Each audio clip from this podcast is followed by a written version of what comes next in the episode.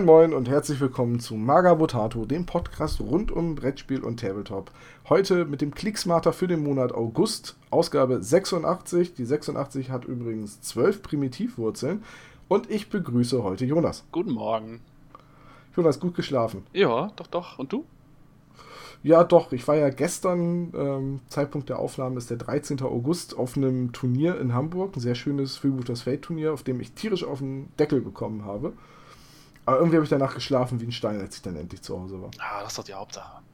ja, es war sehr erholsam für meinen Schlaf. Es war sehr kräftezehrend, das Spiel. so, Jonas, wir haben gesagt, wir treffen uns für den äh, Klicksmarter, weil Gregor momentan im Urlaub ist. Jo. Der ihm, der ihm gegönnt sei. Und also haben wir gesagt, ja, dann suchen wir uns mal Crowdfunding-Projekte des letzten Monats raus, mhm. die wir auf der Seite in den News hatten und reden da mal ein bisschen drüber. Was ich dich immer mal fragen wollte, ist, machst du eigentlich viel bei Kickstarter mit? Überhaupt nicht. Also ich habe noch Gar nie nicht. geplätscht und äh, ich werde auch voraussichtlich nie plätschen. Äh, wenn mich was wirklich interessiert, dann kann ich einfach äh, abwarten, bis es dann tatsächlich mal im Einzelhandel kommt.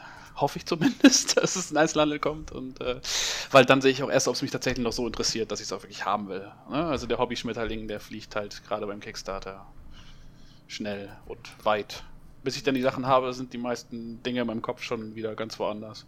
Also da sehe ich jetzt eine Miniatur, von der ich dann sage, na, könnte mir gut gefallen, könnte ich mir was daraus vorstellen. Und wenn ich mir dann vorstelle, ich habe es ein Dreivierteljahr später, dann bin ich halt wahrscheinlich ganz woanders und nicht mehr da.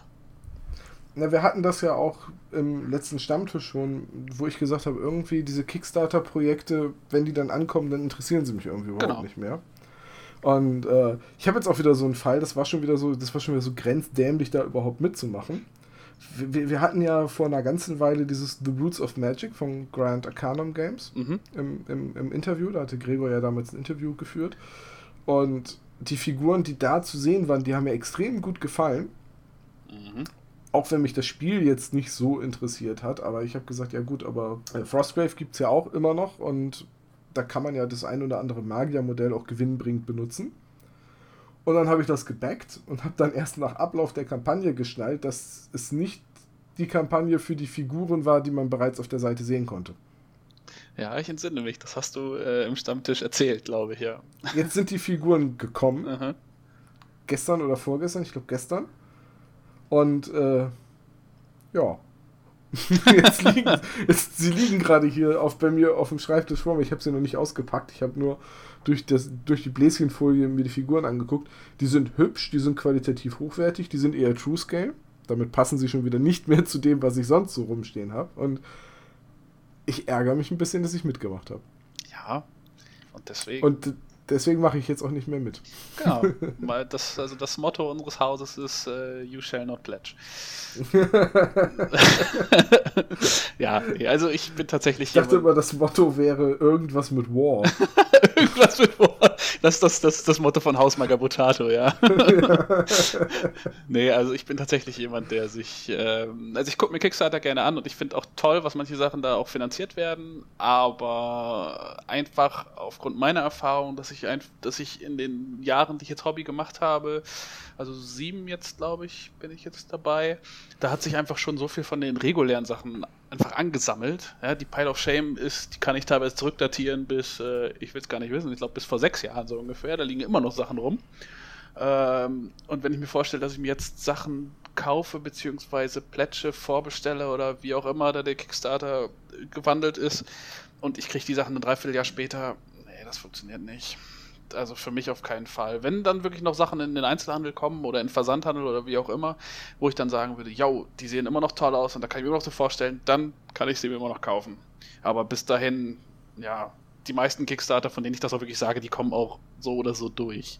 Ja, ist jetzt nicht so, dass ich sagen würde, ah, jetzt hätte ich aber mal geplätscht und dann wäre der Kickstarter wahrscheinlich auch gekommen, sondern tatsächlich eher Sachen, die auch ohnehin laufen.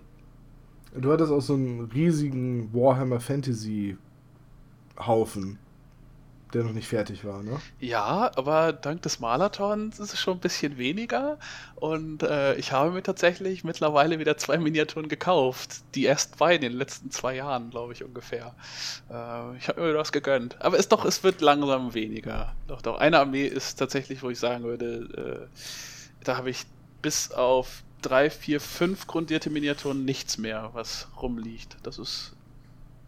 Du hast wirklich in den letzten zwei Jahren nur zwei Miniaturen gekauft. Äh, ja, Tatsache. Ähm, ich habe, ja, genau, das war jetzt so in den letzten, das war vorm Marathon und während des Marathons habe ich äh, jeweils eine Miniatur bestellt.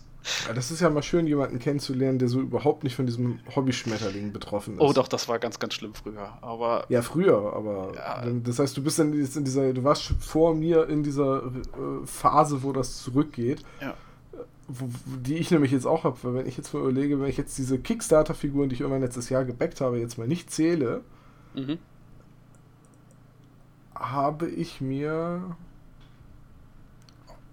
auch schon eine ganze Weile nichts mehr gekauft. Also ich habe, ah, wobei stimmt nicht ganz. Ich habe ähm, Anfang Juli mir nochmal sieben Cowboys für Deadman Cent gekauft, um halt meine Banden etwas flexibler aufzustellen als Cowboys, Gesetzlose, Sheriffs oder so.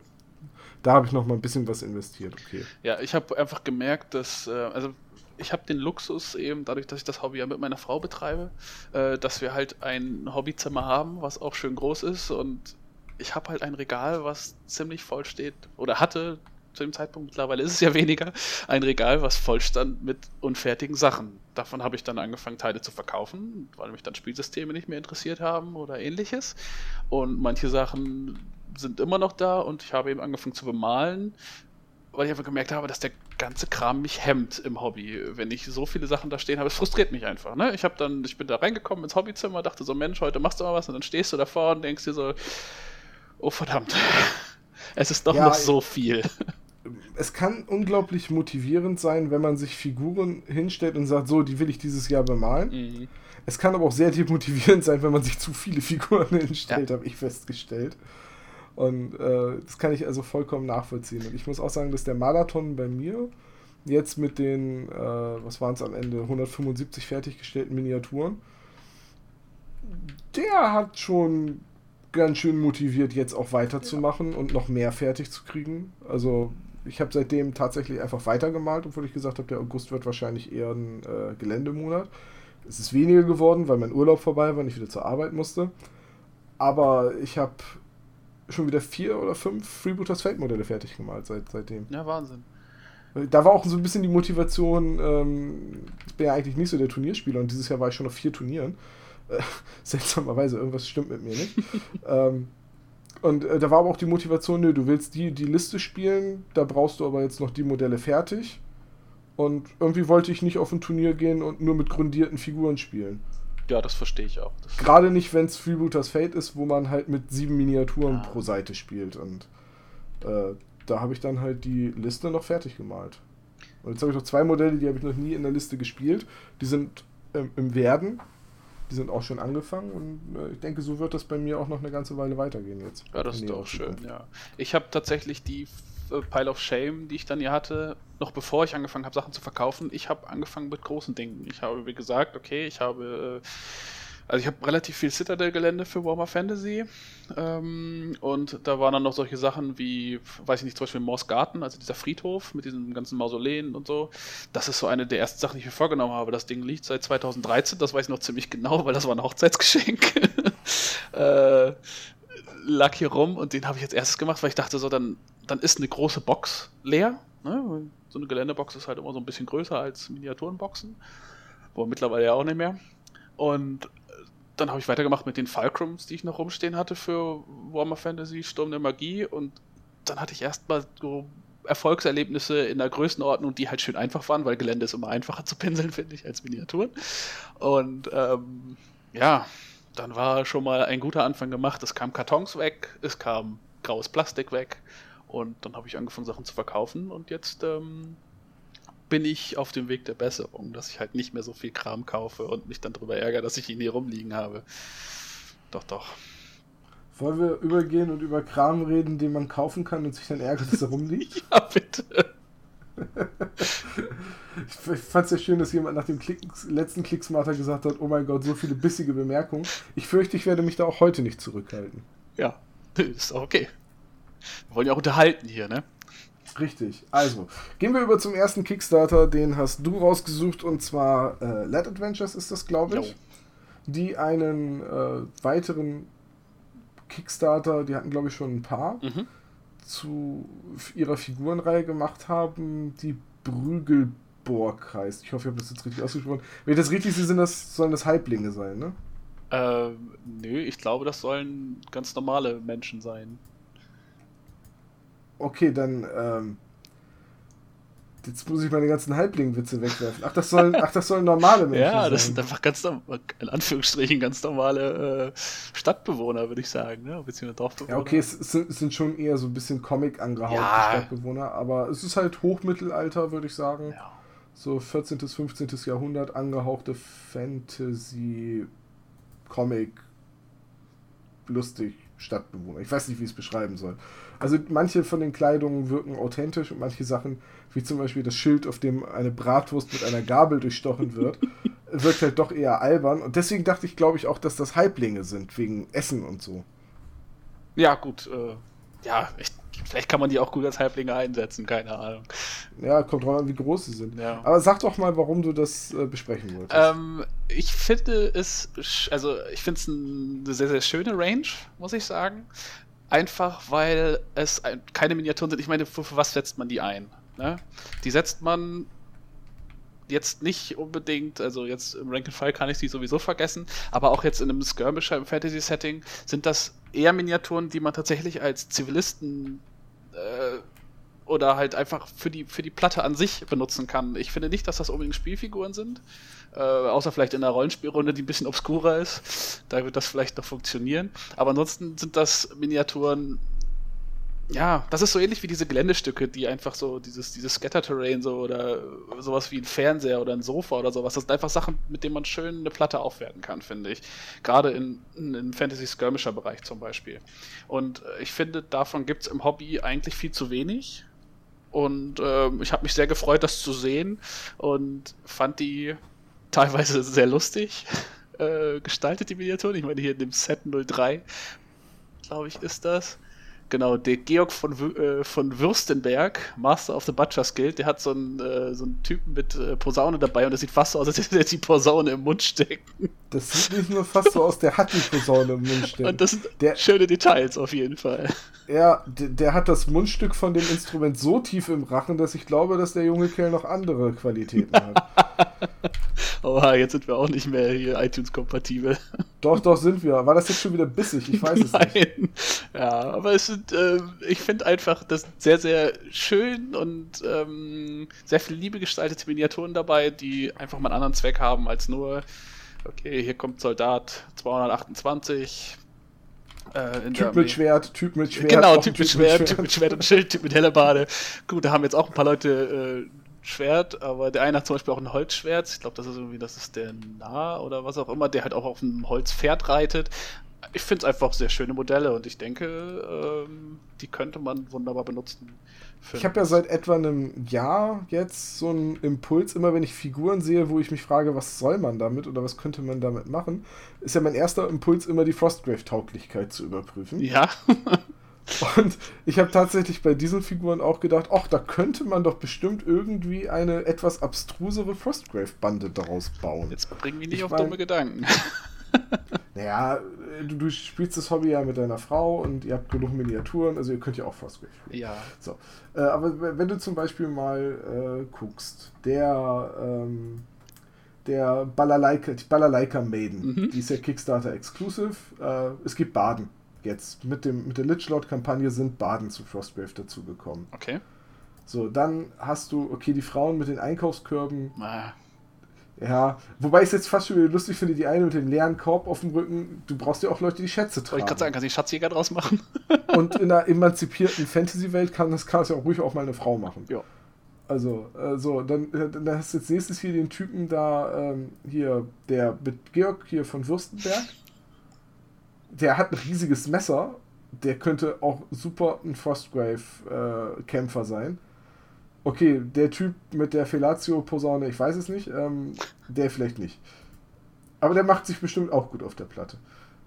Also es sind schon so ein paar lustige Sachen bei. Und die Hofnarren auf dem, ähm, auf, auf, diesen äh, Laufpferden, also auf diesen Steckenpferden, mhm. das wäre halt auch schon wieder einfach extrem geil, die in der Frostgrave-Bande einzusetzen. Ja. Ich würde das ziemlich feiern, wenn ich einen Gegner hätte, der solche Figuren nutzt. So. Und dann hast du hier kleine Jungs mit Holzschwertern und sind einfach Schläger. Kosten 20 Goldstücke und sterben recht schnell. Das ist voll geil. Ja, stimmt, stimmt. Also für Frostgrave könnte man tatsächlich auch noch was draus machen und das ist gar nicht mal ja. so unlustig. und, und, mit der, und die beiden Jester, ja. die es gibt, äh, da hast du doch gleich Magier und Lehrling. Musst du nur überlegen, welche Schule. Uh. Bei, bei DSA wäre das jetzt der klassische Scharlatan so Bühnenzauberei und Illusionskünstler und so. Und es gibt ja auch bei Frostgrave einen Illusionisten. Wäre das bei DSA nicht eher der Schelm? Klar, Schelm gibt's auch. Das war mal meine Rolle früher bei DSA. Deswegen. Ich, ich habe ich hab Schelme immer nicht zugelassen in den Runden, weil die mir immer zu viel. Es ist halt, wenn eine Figur mitspielt, die überhaupt nicht daran interessiert ist, den Plot voranzubringen, weil sie in erster Linie Schabernack treiben will. Äh, ich mag halt keine Plotstopper. Okay. Also in, in, in, einer Runde, die absichtlich nicht so äh, ernst ist, finde ich das voll in Ordnung.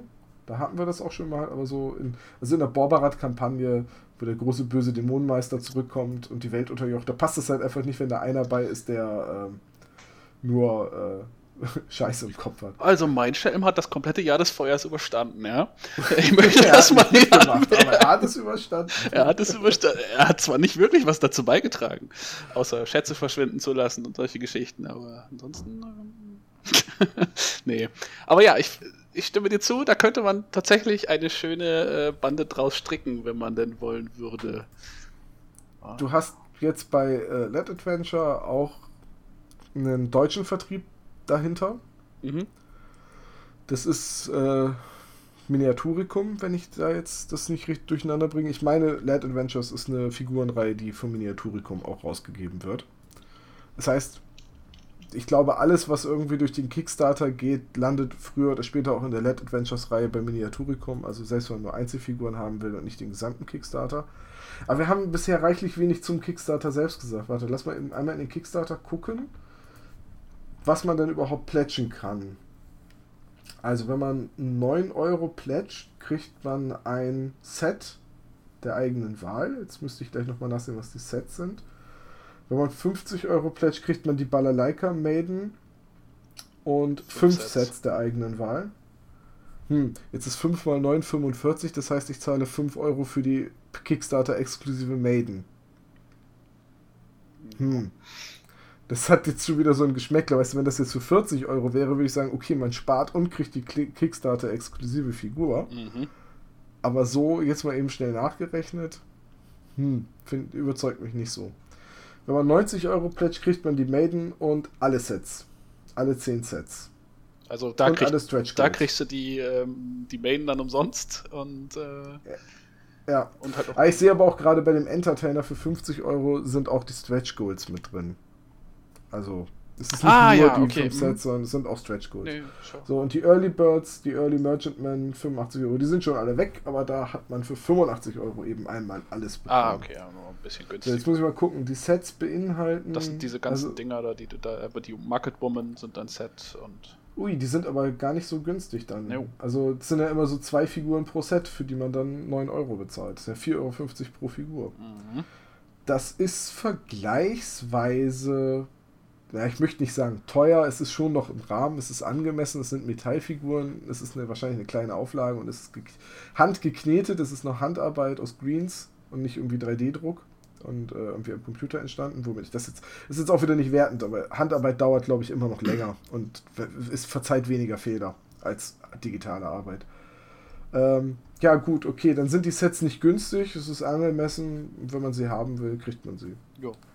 Ich bin echt am überlegen, dieses, dieses, dieses die beiden Jester als äh, Frostgrave Magier anzuheuern. Meine Kickstarter ist ja auch schon finanziert, ne? Ich glaube, also 4000 Euro wollten sie, jetzt zum 14.000 Euro haben, haben sie, sie, zum Zeitpunkt der Aufnahme, genau. 171 Unterstützer und er läuft da noch 14 Tage. Du hast also noch Zeit, dich zu entscheiden, ob du denn ja, den Jester haben willst. Oder du wartest ich, einfach, bis er dann bei Miniatur Ich warte, bis der Kram im Shop ist. Ja. Ich, ich, werde warten, bis der Kram im Shop ist und dann, dann, dann gucke ich mal, ob ich dann immer noch Frostgrave spiele.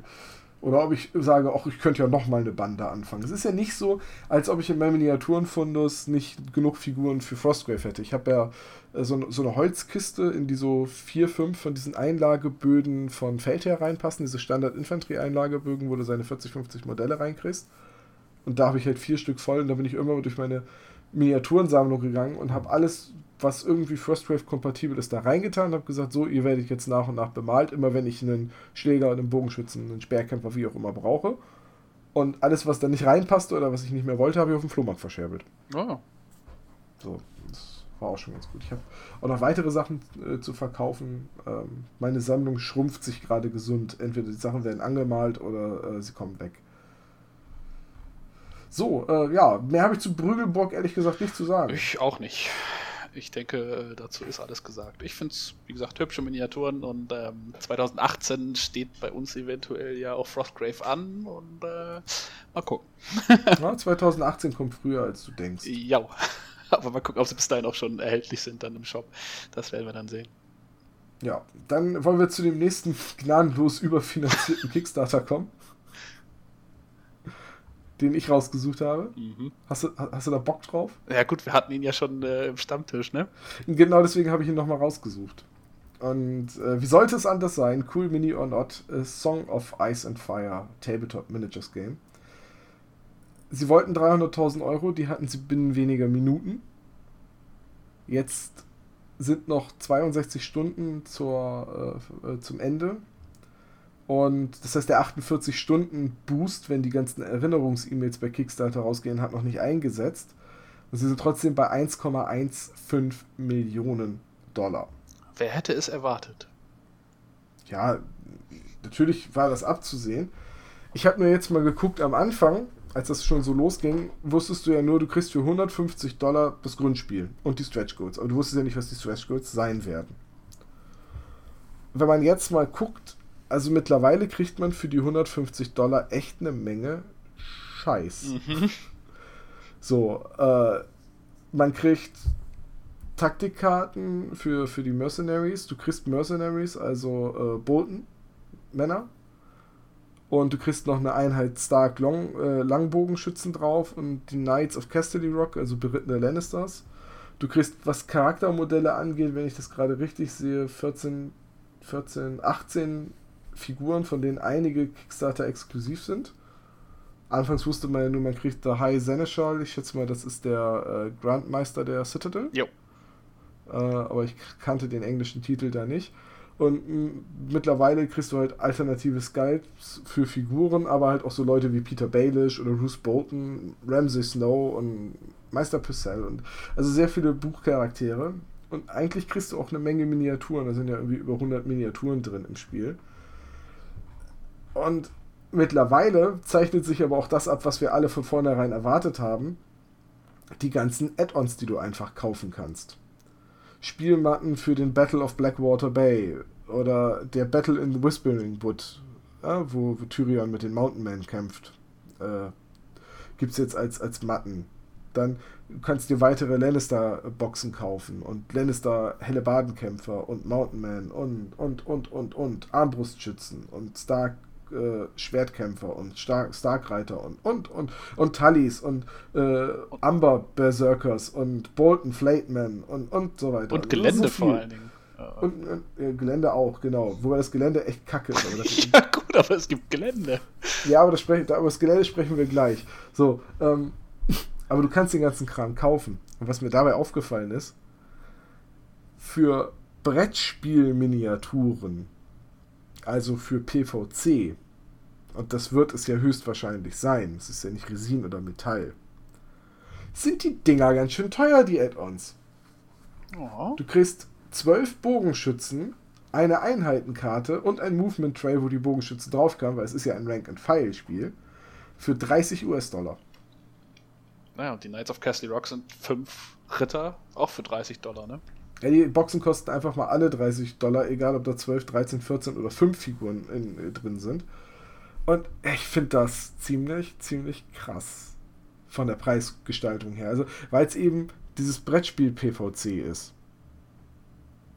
Weißt du, wenn das Kunststoff-Multipart-Figuren wären, dann fände ich 30 Dollar auch ziemlich happig, weil zum Beispiel, nur so zum Beispiel, äh, Frostgrave, 25 Euro kannst du 30 Modelle draus bauen. Mhm. Oder 20 Modelle draus bauen.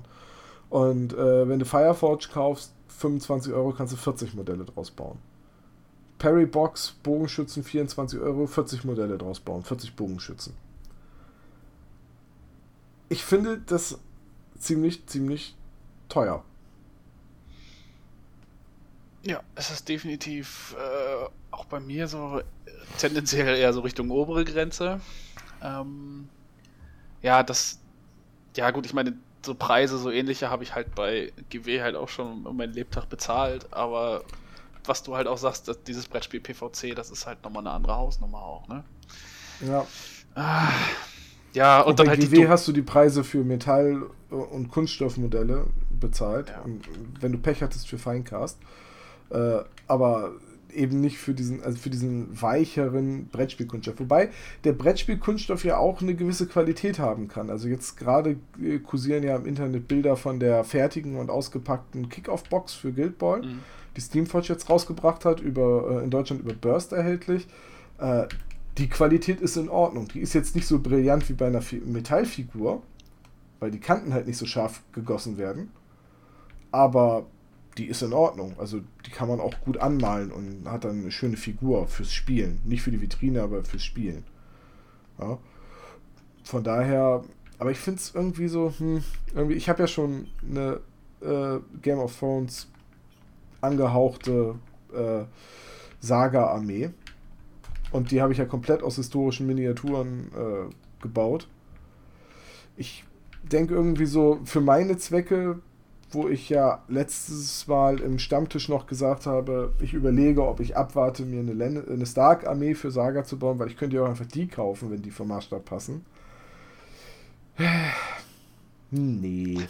Ich glaube, dann baue ich sie doch lieber aus historischen Minis selbst. Das kann ich auch verstehen und äh, ich denke auch gerade, was bei dem Preis, jetzt abgesehen von PVC, sind halt natürlich auch die Dubletten, ne? Das sind Ja, halt das massiv sagen, Dubletten ja. dabei.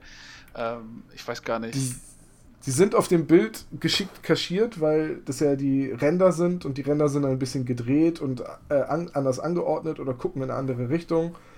Äh, aber im Prinzip äh, sind das wirklich einfach viele, viele Dubletten und Klone. Ja. Ja, das finde ich halt schon wieder dann ziemlich ärgerlich für den Preis. Jetzt gucke ich mir die Bolton Flateman zum Beispiel an, die Kavallerie, vier Miniaturen für 30 Dollar übrigens. Da wäre dann keine Doublette dabei, wenn ich das richtig sehe, oder ist Na, das wäre ja noch das schöner. wäre noch gut, soll es alles gegeben das- haben, ne? Das wäre ja schon Prime Depressmäßig, genau, ich wollte gerade sagen, hat es alles gegeben.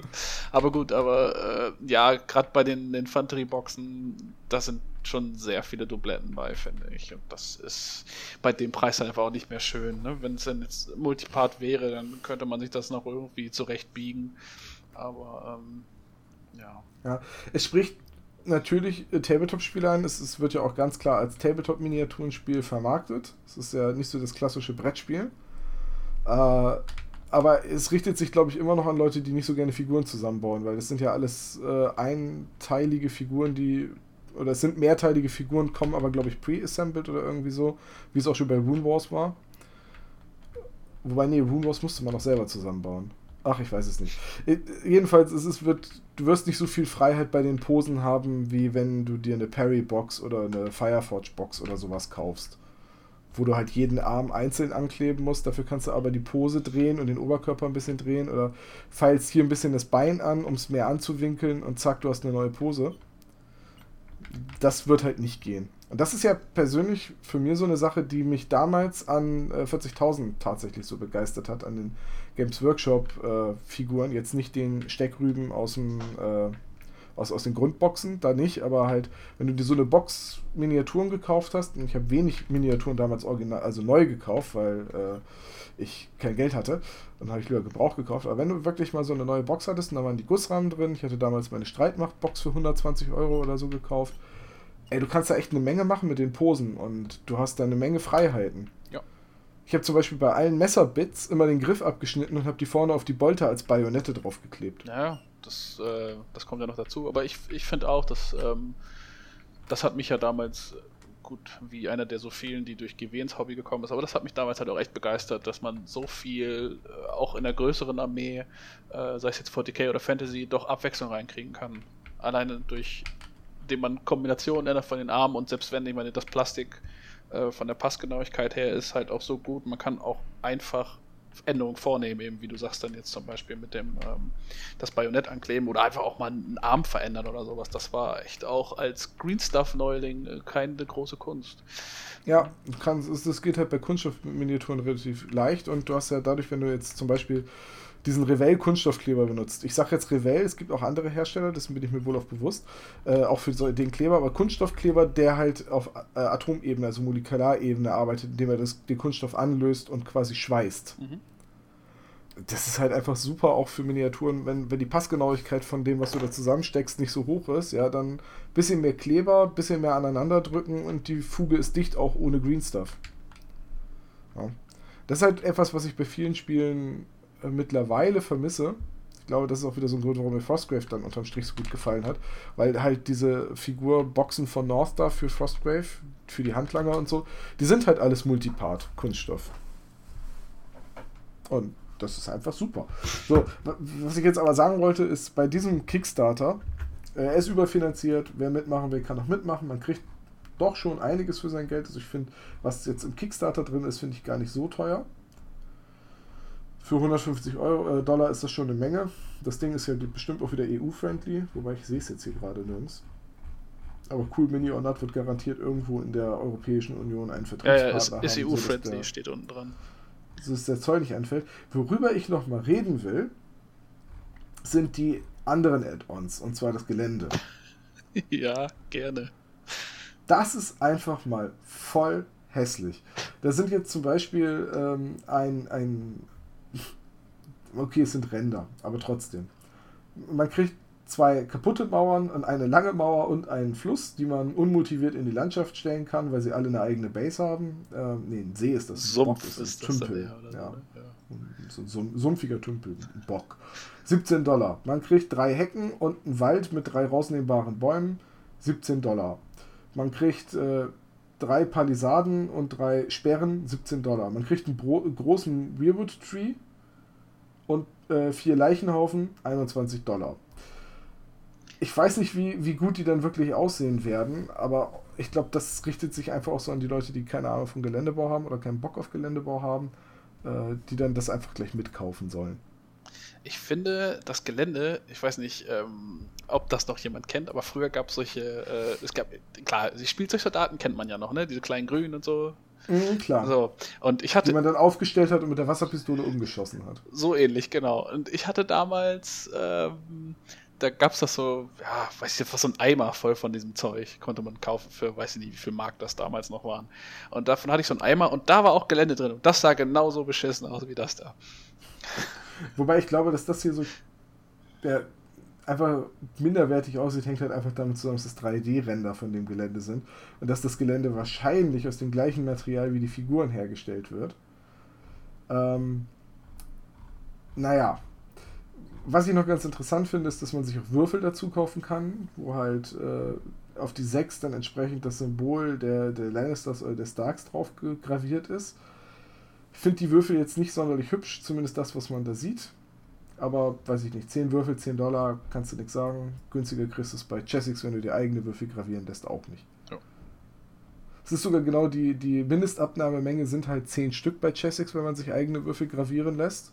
Und dann kostet der Würfel halt auch einfach 1 Dollar das Stück. Mit einer Seite graviert. So. Habe ich damals für äh, äh, hier War Machine gemacht. Ah. Und ja, dann gibt es auch Plastiklineale mit dem entsprechenden Farbe und dem Logo drauf für 7 Dollar, wer es braucht. Also, das sind halt einfach so Dinge, diese, diese Lineale und Würfel, da hätte ich, glaube ich, mehr Spaß dran, mir die selber irgendwo mal machen zu lassen, als jetzt den Kram zu nehmen. Ich finde halt gerade auch diese Plastiklineale, das ist ja einfach nur ein Stück Plastik, das, wo was genauso aussieht wie die Dinger, die du im Grundspiel hast, nur halt, dass da noch ein Logo reingebrannt ist. Mit anderen Worten, sie haben die 3D-Datei ein bisschen angepasst und lassen die halt auch noch herstellen. Oder nee, im Grundspiel ist es Pappe. Okay, gut, ich nehme es zurück. Im Grundspiel ist es Pappe, aber es ist exakt die gleiche Plastikdatei für Lannister, Starks und Mercenaries. Nur, dass man eben ein anderes Logo drauf hat. Und andere Farbe, ja.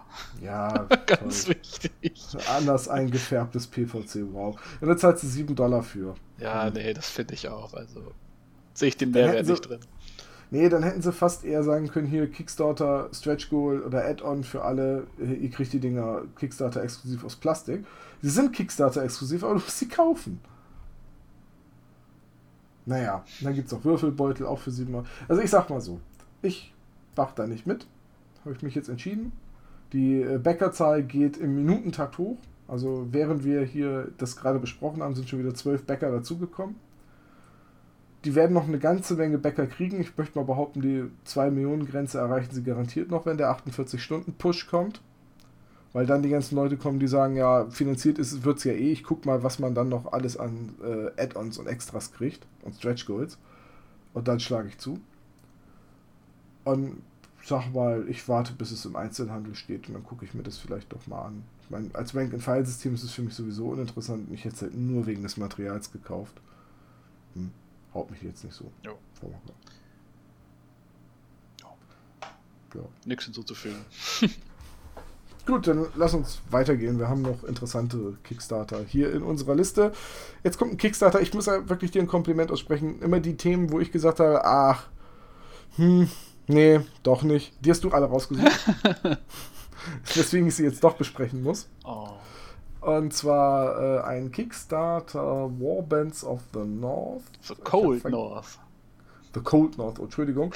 Und zwar von Red Box Games, die ja schon einige Figuren rein haben. Und ich meine, dass Gregor auch einige davon hat und öfters mal von der Qualität der Figuren schwärmt.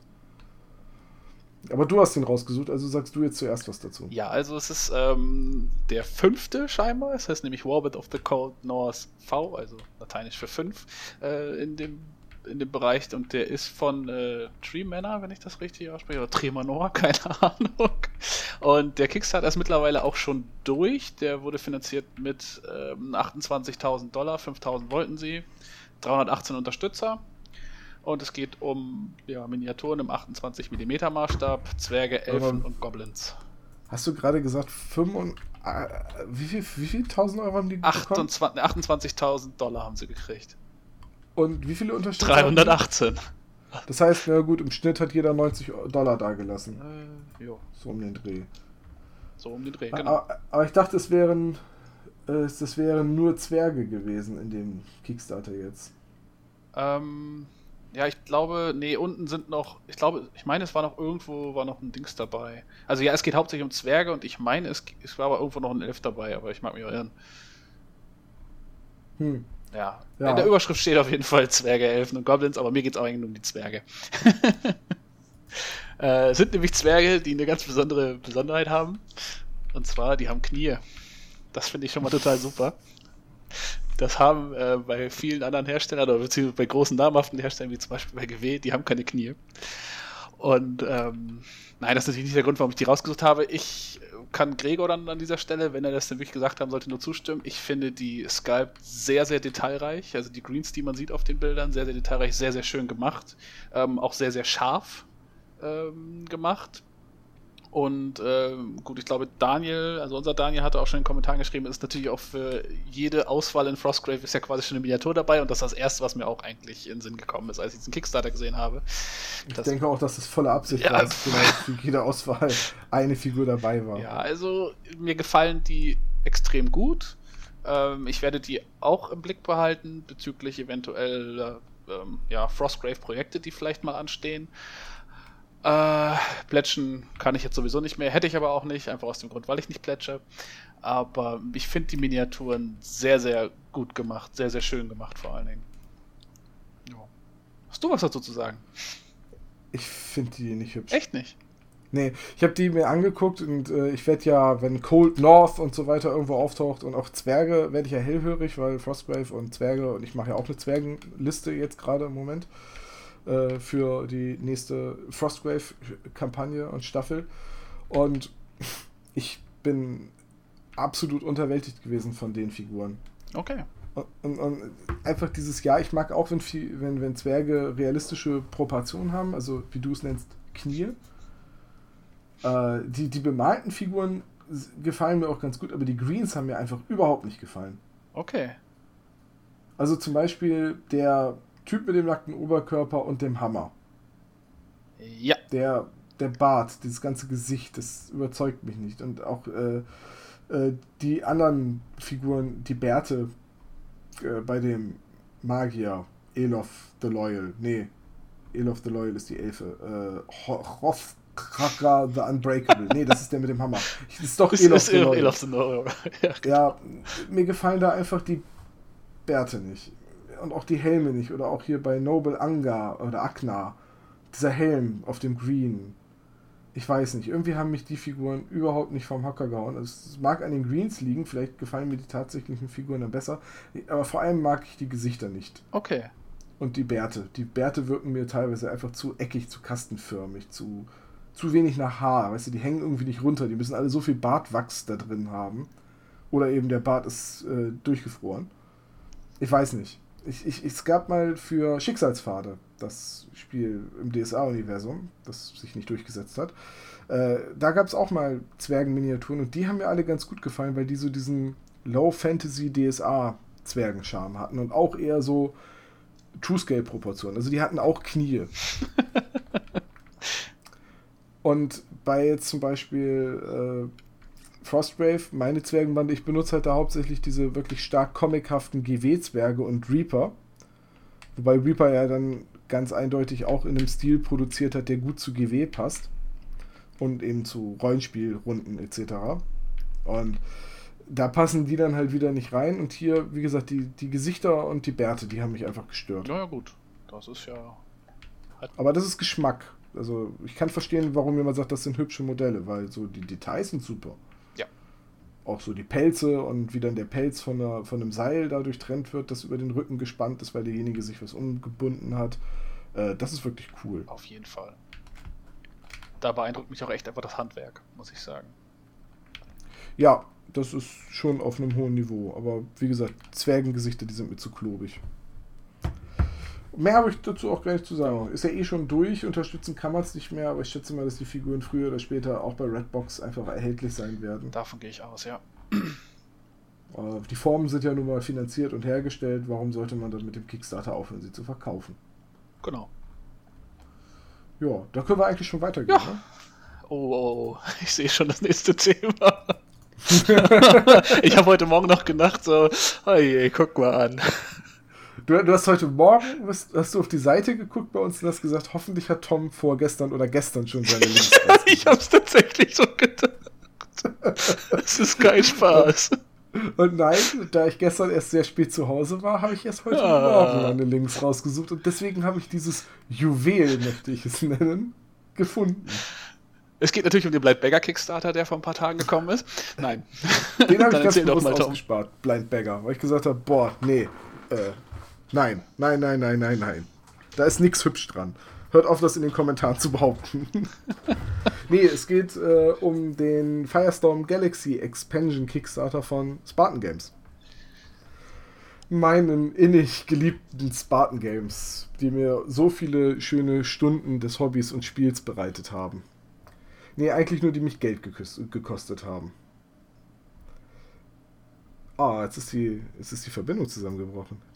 Da hat Jonas jetzt so keinen Bock mehr gehabt, dass er einfach aufgelegt hat. Ich rede jetzt weiter. Vielleicht schneide ich das hier auch gar nicht raus. Hallo Jonas. Hallo Tom, was war das denn? Weiß ich nicht, aber ich lasse es jetzt drin. Ja, okay. ich, ich, hoffe auch, du hast deine Aufnahme nicht. Nein, habe ich nicht, um Gottes Willen. Sehr gut.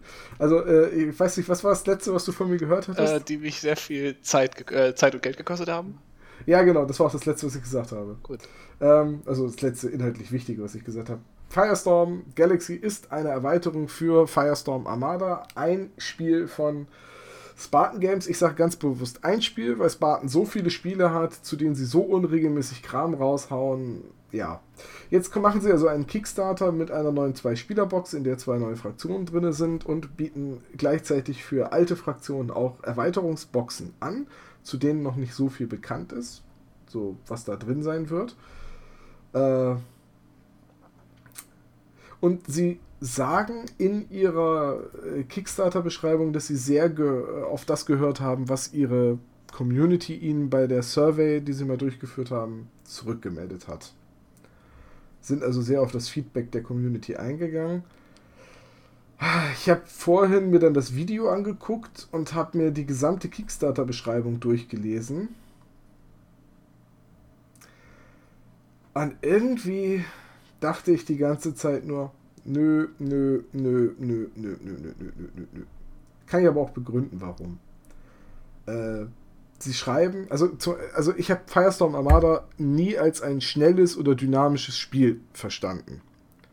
Ich weiß nicht, hast du irgendwas von Spartan mal gespielt? Oh ja, Dystopian Wars. Dystopian Wars hat die gleiche Bewegungsregeln ungefähr wie äh, bei den Schiffen, wie Uncharted Season oder Firestorm. Du hast ja diese Schablonen, legst die Hand genau. und kannst dann diese Drehung machen. Das ist halt, dadurch, dass du immer an diesen Schablonen lang fährst und um, immer so um so 90, 45 Grad Kurven fliegst, es ist halt nicht dynamisch. Die großen Schiffe sind halt einfach träge und langsam und nach sechs Runden bist du vielleicht quer übers Spielfeld geflogen, aber du hast keine waghalsigen Manöver gemacht. Ja, das sind halt einfach große Pötte.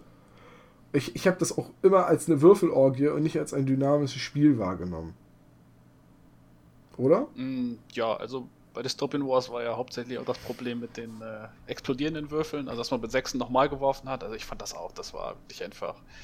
Ja, das war aber ja in Uncharted Seas und Firestorm Armada auch schon immer ja, so. Ich habe in, hab in, Firestorm Armada mit einer Fregatte genug Sechsen gewürfelt und habe in der ersten Runde ein vollkommen intaktes äh, Schlachtschiff abgeschossen. Mit einer Fregatte. Das kann man dann sich dann auf der erzählerischen Ebene so erklären, dass ich wirklich diesen einen Lüftungsschacht gefunden habe, den die bei der Konstruktion des Schlachtschiffs übersehen haben. Ja. Die, und, und wo sie dann in der zukünftigen Edition behaupten werden, dass ein Widerstandskämpfer den Design-Flaw eingebaut hat, damit man den zukünftig zerstören kann. ja, also. Jedenfalls, äh, was mich an der Kampagne stört, ist einmal, in der Grundbox sind zwei neue Fraktionen drin. Statt bestehende Fraktionen sind da einfach zwei neue Fraktionen drin. Und eine davon ist so eine organische Alien-Fraktion, die hässlicher nicht sein könnte. Boah, aber sowas von, ey. Aber die soll ja hässlich sein. Also ich, das ist ja volle Absicht, dass die so hässlich ist. Ähm, was, mich, was mich so stört, ist einfach das, was du über das Regelsystem erfährst. Nämlich nichts. Du siehst die Miniaturen und ich muss ganz ehrlich sagen, äh, die Leute bei Spartan Games, die können richtig, richtig geile Figuren gestalten. Also auch Dystopian Wars, da sind Sachen bei, es sind so hübsche Modelle. Und auch bei Uncharted Seas sind äh, hübsche Modelle gewesen und auch bei Firestorm Armada. Richtig, richtig coole Raumschiffe, die gefallen mir wirklich gut. Äh, Gerade so das Direktorat oder äh, die, äh, wie heißen die noch, die Terran Aliens, also die, die, die Menschen von der Erde. Da sind wirklich hübsche Raumschiffe bei und auch die Ränder, die man sieht, sind immer extrem cool, detailreich designt. Das stört mich gar nicht. Was mich stört, ist, das ist das Einzige, was du eigentlich wirklich zu sehen kriegst von dem Spiel. Weil bis weil diese ganze Kampagne richtet sich offensichtlich an Leute, die Firestorm Armada schon gespielt haben. Ja gut, ist ja eine Erweiterung, ne? Trotzdem, äh, du willst ja vielleicht auch Neukunden anwerben. Das heißt, du müsstest eigentlich nochmal das Spielsystem irgendwie erklären. Und das macht Spartan überhaupt nicht. Äh, sie, sie, sie erklären auch nicht, welche Änderungen sie vorgenommen haben. Okay, du kannst dir wieder das PDF-Regelwerk runterladen und, und das lesen, wenn es dich interessiert, die Vorabregeln. Aber sie schreiben überall nur so Dinge wie, äh, ist jetzt noch dynamischer, größere Schlachten mit mehr Figuren sind möglich, das Spiel ist jetzt schneller, äh, die, die, ja. Das beste Firestorm Armada aller Zeiten quasi. Ja, und Games Workshop hat ja wenigstens den Anstand gehabt, ständig neue Regeln zu machen. Das war ja schon fast zu viel. Die haben ja jeden Tag irgendeine neue Regel geteased und, und äh, die Community went nuts. Aber es ist hier, ich bin da einfach maßlos von enttäuscht. Ich würde da nicht mitmachen. Nicht um, nicht um diese zwei Spielerbox mit dem dritten Editionsbuch zu kriegen und den neuen Schiffen. Aber die Kampagne ist ja jetzt noch nicht so alt. Sie läuft noch bis zum 10. September. Und es sind schon 257 Unterstützer und sie haben schon mehr als die Hälfte. Sie sind jetzt bei 35.000 von 50.000 Pfund. Ich gehe mal davon aus, dass sie damit durchkommen werden. Ich weiß aber gar nicht, weil ich es nicht verfolgt habe, ob eigentlich Dystopian World, die Expansion, die sie da über Kickstarter gemacht haben, letztes Jahr glaube ich, ob die überhaupt schon ausgeliefert ist. Das kann ich dir ehrlich gesagt auch nicht sagen. Ich habe das nur mitgekriegt, aber dadurch, dass ich halt auch äh, nichts mehr zu tun habe mit dem Hersteller, habe ich das auch nicht mehr weiter verfolgt. Ja, es ist, es ist so schade, weil da sind wirklich hübsche Modelle, aber das Regelwerk dahinter war halt einfach nie geil. Und gerade bei einer Erweiterung und wenn man sagt, wir bringen jetzt Firestorm Armada 3.0, hätte ich im Kickstarter erwartet, dass sie was zum Regelwerk sagen. Und zwar wirklich detailliert. Und nicht nur äh, für 12 Pfund extra kriegst du halt auch diese hübsche Figur, wo du zwei Würfel reinpacken kannst. Ja. Und irgendwelche Bücher und noch Flaggenpakete und Asteroiden auf Holzstöcken und so weiter und so weiter. Zumal die Konkurrenz ja auch bei diesen Flottenspielen, die ist ja auch, die ist ja auch real. Also man hat ja sowas wie Drop Fleet zum Beispiel, was ich ja, ich weiß gar nicht, jetzt, da kommt jetzt Edition 2.0 raus. Drop Zone. Ist das Drop Zone? Drop Zone okay. Commander. Drop Fleet ist, ist ja erst dieses Jahr ah, ausgeliefert okay. worden, ja, der Kickstarter. Da so drin, das wäre ein bisschen früh für eine zweite Edition. Aber ich. Nee, ja. es gibt auch andere Weltraumspiele und äh, ich sag mal, auch wenn es jetzt eher äh, Squad Battle und nicht Fleet Battle ist, aber X-Wing ist halt eine reale Größe in, in dem Gebiet und äh, dann gibt es ja auch noch, nee, wie hieß es, Star Wars Armada, was halt eher die Flottenkämpfe ist dann im Star Wars-Universum. Also es gibt Konkurrenz. Jo. Und die ist auch nicht klein. es gibt, und ich kenne halt in Deutschland kaum Leute, die äh, Spartan Games Spiele spielen. Also ich weiß, hier in Bremen gab es vor etlichen Jahren mal, also da habe ich sogar noch in Oldenburg gewohnt, äh, gab es eine äh, größere Uncharted Seas Community, aber die Welle der, der Hobby-Schmetterling war da schon wieder weggeflogen, als ich damit angefangen habe. Äh, und Firestorm hat sich, glaube ich, nie durchgesetzt. Ja, und da verstehe ich dann halt nicht, dass aufgrund der Marktlage, dass man dann nicht den Kickstarter auch dementsprechend aufzieht, wie du ja schon sagst, dass man dann ähm, eben, ja, sagt, was sich denn jetzt alles verbessert hat oder geändert hat. Ja, oder halt auch ein Regelerklärvideo produziert. Es muss ja nicht das Teaser-Video am Anfang sein. Das kann ja weiterhin nur ein Werbespot sein, der Laune auf mehr macht. Aber dass man irgendwie die Regeln mal in einem Video erklärt oder die Mechaniken des Spiels, ne? Das, das sowas halt. Ja. Das hätte ich von so einer großen Firma wie Spartan und einem so groß skalierten Projekt einfach erwartet. Und ich meine, du hast dir wahrscheinlich das Video nicht angesehen, no. ne?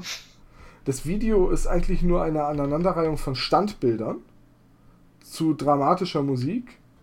Und äh, dann werden so Texteinblendungen gemacht wie New Factions, New Rules, New bla bla bla. Und dazwischen werden immer nur Standbilder von den neuen Rändern der Figuren gezeigt. Nicht mehr fertige Figuren, sondern nach wie vor immer nur Ränder.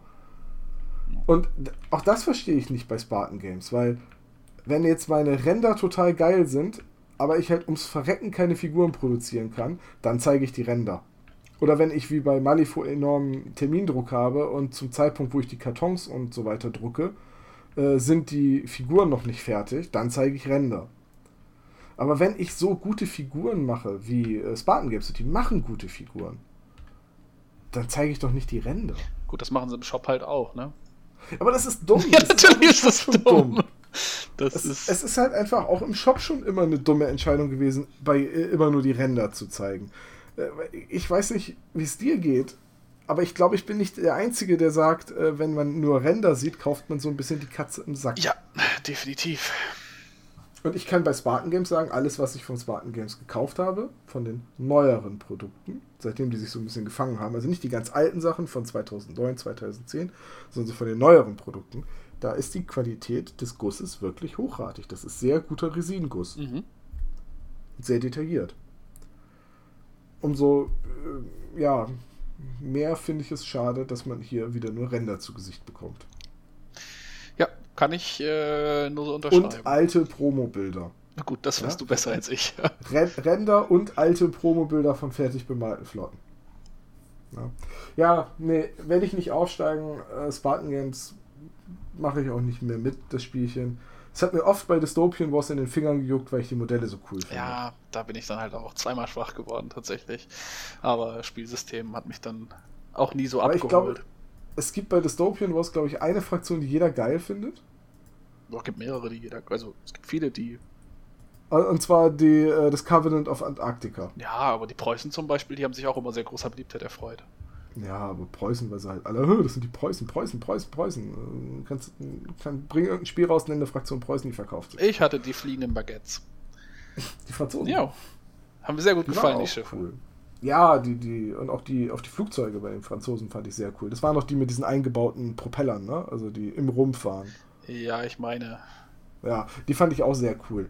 Äh, und warum ich dann letztendlich nicht mit Dystopian Wars angefangen habe, weil damals habe ich ja Spartan Games Spiele durchaus noch in Betracht gezogen, war halt, dass äh, ich und mein potenzieller Mitspieler beide die Covenant of Antarctica haben wollten. Keiner bereit war, eine der anderen Fraktionen zu spielen. Ich wegen der Designs, er wegen des Fluffs, weil er es so cool findet, wenn eine Fraktion eigentlich gar keinen Krieg will, sondern sich immer nur so weit einmischt, dass äh, sie die anderen daran hindert, den Krieg noch weiter eskalieren zu lassen.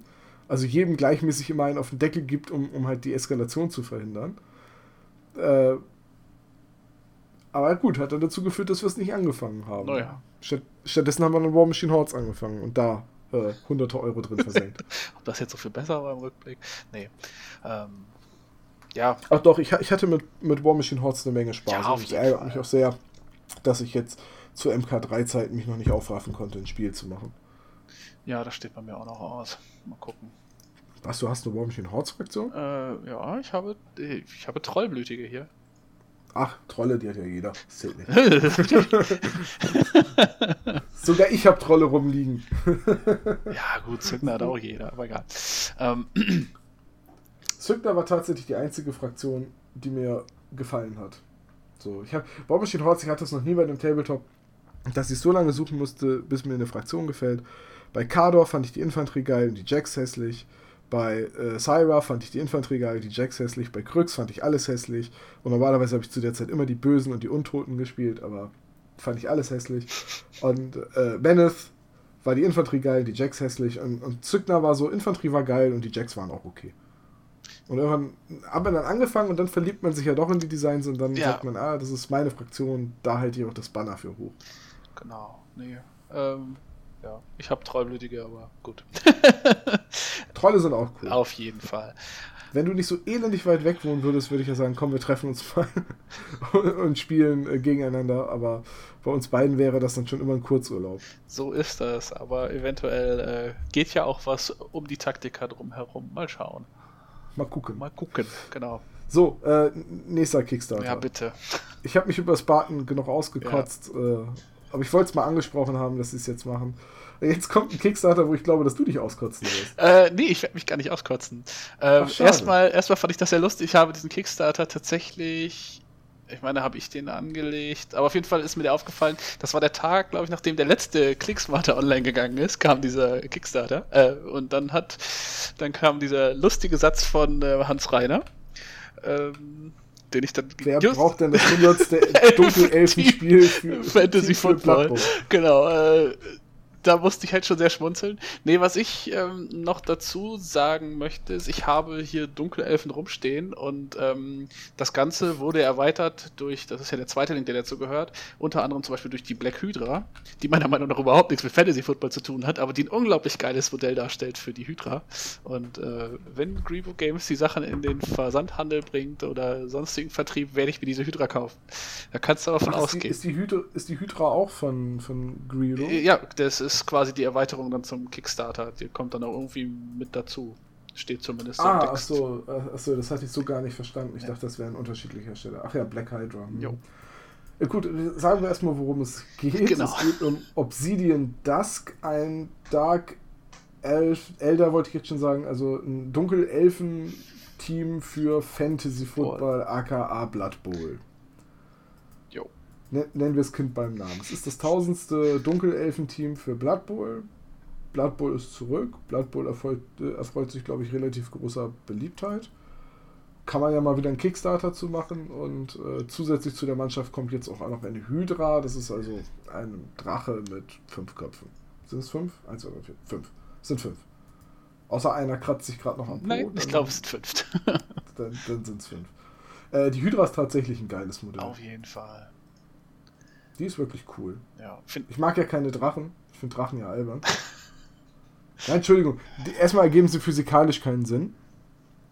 Ja, also Gift spucken, okay. Feuer spucken, hm. Dann frage ich mich, geht so ein Drache eigentlich auch mal leer? Das sind Fragen.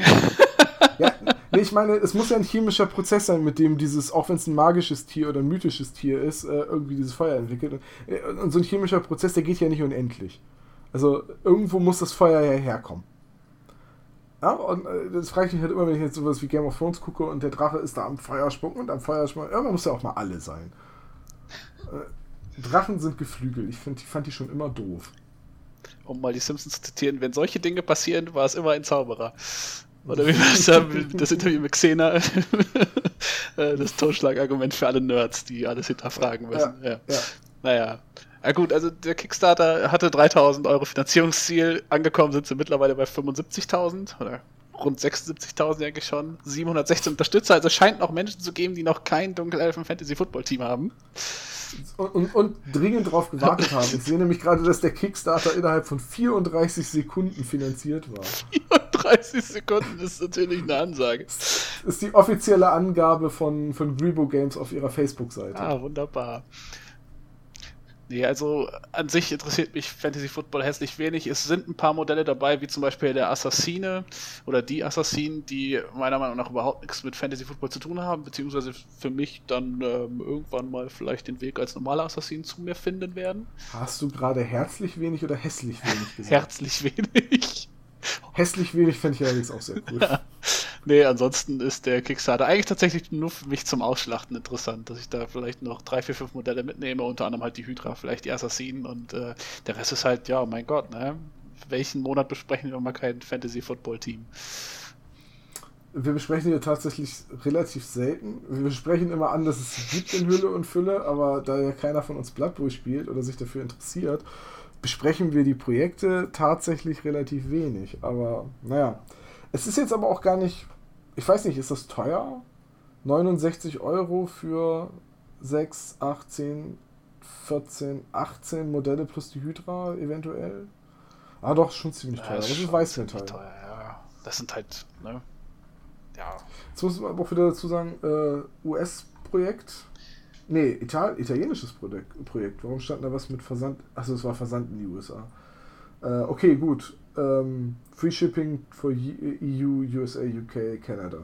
Schön, dass UK jetzt schon nicht mehr bei EU aufgezählt wird. die haben den Brexit schon vollzogen. Ja, Obwohl auf dem Bild ähm, oben sind sie noch drin da bei dem EU-Friendly. Naja, gut. Ja, jedenfalls äh, 84 Euro, 69 Euro für 14 Weißmetallmodelle ist nicht günstig, aber okay. Es ist garantiert EU-friendly für uns, weil Grebo Managers äh, aus Italien kommen. Also Grebo Games, das ist ausnahmsweise mal nicht Managers, Entschuldigung. ähm, Grebo Games kommen aus Italien, aus Florenz. Kann man also auch mal mit einem Kurzurlaub verbinden und einfach direkt abholen, den Pledge. Na klar. Klingelt einfach, sagt, Tom hat euch geschickt. Äh, äh, ihr, ihr, sollt eine zweite Hydra mitnehmen und äh, gut ist. So machen wir das, ja. ja. Also die Hydra gefällt mir auch. Die Dunkelelfen, weiß ich nicht. Ich hätte Angst, dass, die, dass ich irgendwann mal nachts barfuß durch die Wohnung laufe und die liegen irgendwo rum. Warum? Weil die so stachelig sind? Ja, es ist, ich glaube, das ist das Einzige, was noch schlimmer ist als Lego im Dunkeln, Dunkelelfen. es wird noch nie und, passiert, die stehen alle schön in ihrer Vitrine, aber okay. Und Tre Tretmin. Tre Tretmin. Tretmin auch, ja, habe ich gehört, ja. Ah, Breaking News bei uns auf der Seite, just in diesem Augenblick. Necromunda kommt zurück. Ja, ich wollte es schon nicht sagen, aber genau. Necromunda kommt zurück. Ja, Habe ich nie gespielt, aber nachdem Shadow War Armageddon so ähm, eingeschlagen ist und irgendwie so äh, die Skirmisher ja, sag mal, wieder mehr so Interesse gezogen hat, war ja klar, dass Necromunda zurückkommen yep. wird. Ich habe das nie angezweifelt, dass Games Workshop jetzt alle Expertensysteme nochmal neu auflegt. Gibt es dann nächsten Monat im Clicksmarter? Vielleicht will GW ja auch anfangen, darüber zu finanzieren. Machen doch jetzt alle. Das glaube ich nicht. Das, das braucht GW, glaube ich, tatsächlich. Ja, nicht. aber das braucht Cool Mini Not eigentlich auch nicht. Aber gut. Ja, es, ist was, es ist was anderes. Ich glaube, Cool Mini or Not für die ist Kickstarter einfach eine Marketingplattform. Ja. Aber GW braucht diese Marketingplattform nicht, weil sie einfach so groß sind. Und äh, dann muss man auch nicht die 10% Einnahmen an Kickstarter abführen. Dann kann man lieber einfach alles direkt über die eigene Seite verkaufen. So ist das. Du siehst ja, wie schnell der Kram ich habe jetzt lange nach einem nicht äh, pejorativen äh, Vokabel gesucht, äh, wie schnell der Kram sich bei GW immer verkauft und ausverkauft ist. Ja. Zugegeben. Hm. Das lässt mich total kalt, Nikromon, das interessiert mich überhaupt nicht. Aber gut. Ähm, Kickstarter. Äh, jetzt kommt ein Kickstarter, auf den ich mich persönlich sehr gefreut habe. Oh ja. Dass wir den besprechen. Und zwar von der Firma Labmasu die auch aus Milan, aus Italien kommt, kommt ein Würfel-Kickstarter. So, und wenn ich das jetzt richtig verstanden habe, planen Sie mit diesem Kickstarter eine Homepage ins Leben zu rufen, über die man Würfel, also wo man, wo man sich quasi als Sammler von Würfeln eintragen kann und dann kriegt man die Würfel und soll die selbst weiterverkaufen. Soll man die selbst weiterverkaufen? Das wäre quasi so ein Abo-Service. Es ist ein Abo-Service, aber die Würfel, die du kriegst, sind halt einmalig, nennen sie es. Ach ja, oh, und each, will, each die will acquire value during time. Oh ja, das natürlich. Das, das, dieser Satz, genau dieser Satz war der Grund, warum ich den Kickstarter dann doch rausgesucht habe, weil ich einfach so gedacht habe, oh mein Gott, ist das dumm. Ähm, also, jeder Würfel wird einzigartig sein und nicht wiederholt werden. Mit anderen Worten, sie haben ein Design und die an so wie man es auf den Bildern sieht, ist die Position der Symbole auf der Seite des Würfels. Also mal ganz links unten in der Ecke gequetscht, mal verteilt ne, und, und so weiter. Die Position der, der Symbole, der, der Pips, mhm. die ist einzigartig. Oder? Und deswegen ist jeder Würfel einzigartig, weil die immer woanders ist. Und deswegen wird jeder Würfel im Preis nur noch steigen, weil dieser Würfel einzigartig ist. Und ganz ehrlich, das ist fast so blöd wie die Werbung für diese, äh, wie nennt sich das, Numismatiker, also für die Leute, die die, die Münzen sammeln, wo dann rufen Sie jetzt an, bestellen Sie Ihre 5-Euro-Münze äh, für 10 Euro und Sie können aber maximal 100 Stück pro Anrufer. Streng limitiert, Streng kann im Wert nur noch steigen. Genau. Ja, mein Großvater ist darauf immer reingefallen. Mein Großvater hat Münzen gesammelt und hat immer, wenn da irgendwie diese Werbung war, hat er angerufen, hat sich die Münzen gekauft und hat die sich dann in so Setzkästen gelegt. Und effektiv bei den ganzen Silbermedaillen, die du bestellst, kriegst du eigentlich immer nur den Nennwert des Silbers wieder. Das heißt, du kannst Glück haben, dass du Gewinn machst, wenn Silber gerade recht wertvoll ist. Jetzt ist Silber allerdings relativ häufig auf der Welt und wird, steigt nicht so krass im Preis wie jetzt zum Beispiel Gold. Und wenn du eine Münze hast mit einem 10 Euro Nennwert, diese Münze kann im Preis nur noch steigen. Das stimmt, denn sie hat ja einen Nennwert. Billiger werden kann sie nicht. Du kannst sie ja als ein 10 Euro äh, Geldstück im Laden benutzen. Du kannst rein theoretisch bei einem Laden, die dürfen das ja nicht ablehnen, mit so einer 10 Euro Medaille, mit so einem 10 Euro Stück bezahlen. Dann ist sie weg. Und irgendjemand kriegt das als Wechselgeld und wundert sich, was der Scheiß soll. Aber äh, du könntest es. Und klar kann die nur noch wertvoll werden, weil wenn in tausend Jahren ein Archäologe vom Planeten Block auf der Erde dein Haus ausgräbt und diese Münze findet, dann kommt sie wahrscheinlich in ein Museum. Und dann ist sie bestimmt wertvoller als 10 Euro Nennwert von 2017. So, und dieses Würfelkonzept dahinter ist so, das ist fast das Gleiche wie, wie, wie können die denn behaupten, dass die Würfel im Preis nur noch steigen können? Ja, weiß ich nicht. Schön finde ich auch, dass man seine eigenen äh, Designs einschicken soll und dann kriegt man 10% äh, des quasi, was man, was damit erwirtschaftet wurde von den Würfeln. Ja, vor allem, ähm, gut, letztendlich, das ist eine Firma, die haben einen Laser und die können Würfel gravieren. Das kann man, soweit ich weiß, mit den Lasern, mit denen man MDF schneidet, auch machen wenn, wenn das Würfelmaterial entsprechend ist. Ist nur aufwendig. Aber es geht. Kannst, ist halt nur Gravur. Und ich weiß nicht, du hast die Würfel ja gesehen oder man sieht die Würfel ja auf den Bildern. Diese Würfel sind jetzt nicht so hübsch, dass ich sage, oh, das sind aber Sammlerstücke. Gott, ich finde vor allem der mit den, mit den, äh, mit den Quadraten drauf, die finde ich ja furchtbar. Ja, die sind einfach bunt mit einem anders eingefärbten Quadrat. Und die Quadrate sind halt irgendwo anders graviert und positioniert jedes Mal. Äh, und dadurch sind die Würfel einzigartig. Und das nennen sie dann Cube Confusion. Und dann bringen sie dazu noch eine holzgelaserte, äh, also so eine Sperrholzplatte gelaserte Box raus. Die auch nicht hübsch ist. Ja, dann hast du noch das Game of Thrones Set, was Nein, Throne of Dice. Throne of, Entschuldigung. Weil wir benutzen zwar die copyright-geschützten Markenzeichen, aber wir benutzen nicht die Namen, deswegen kann man uns nichts. Take them to uh, take them close to you while reading, oh, while looking at the, TV, at the TV series. Ja, ja. ja. ja, ja. You could have your vendetta shooting a die against a wall when something goes badly inspected. Ich, ich, also, das ist so Das ist schon hart absurd, oder? Also dieser Kickstarter? Ja, auch vor allem dann einen, wenn du kannst noch 4 Euro bezahlen, dann kriegst du einen Würfelthron aus MDF gelasert. Mit, der so halt aussieht wie der eiserne Thron, nur halt nicht Schwerter, sondern Würfel. Und, und, da ist dann halt Platz drin für vier Würfel und obendrauf in, auf den Thron setzen, in so eine Vertiefung kannst du einen Würfel. Tja. Aber 67 Leute fanden das scheinbar gut und der Kickstarter ist ja finanziert, ne? Ja, gut. Sie sind sogar. Ne, das ist halt auch wieder so geil, so 100% funded in just 3 hours. ja, wenn ich nur 400 Euro haben will. Ja. Aber ich glaube, sie sind mit ihrem komischen Werde ein Würfelsammler und Weiterverkäuferkonzept davon ausgegangen, dass es mehr durch die Decke geht, weil sie haben schon die Stretch Goals bekannt gegeben bis 20.000 Euro. Oh, na, ich glaube, da kommen sie nicht mehr hin. Aktuell sind sie bei 1115. Ähm, ich schätze mal, das Projekt läuft so ungefähr acht Tage. Es war so ein 30-Tage-Kickstarter. Und in acht Tagen haben sie gerade mal 1000 Euro zusammenbekommen. Hm. Ja, also ich weiß ehrlich gesagt nicht, was das soll. Nee, ich habe auch absolut keine Ahnung. Ja. Die Würfel sind jetzt nicht so hübsch, dass ich sagen würde, die sammle ich. Oder so einzigartig oder legendär, dass ich sage, boah, das sind aber echt hübsche Würfel. Und das Letzte, was wir auf dieser Welt im Hobby-Spielbereich brauchen, sind noch mehr Würfel. Und alleine an einem Tag im Ju äh, jetzt im August hatten wir drei Würfel-Kickstarter. Mhm. Und dass es nur der hier geschafft hat, äh, rauszusuchen, ist wegen dieser Absurdität. Die anderen sind nämlich einfach nur langweilige Würfel gewesen. Ja. Einmal Sci-Fi und einmal irgendwie durchsichtig mit so äh, Nebelschwadenoptik innen drin. Da wird halt irgendwie so ein Tropfen Farbe durch das Material gezogen, bevor es aushärtet und dann hast du so einen Nebelschleier-Effekt im Würfel. Und dann werden sie graviert und die äh, vertieften Stellen werden noch bemalt. Ja. Also, ja, es ist halt. Ja, weiß ich nicht. Ich finde die Würfel potthässlich. Und dafür finde ich sie dann auch noch teuer. Ja, das kommt ja noch hinzu. Ich meine, was muss man plätschen für diese.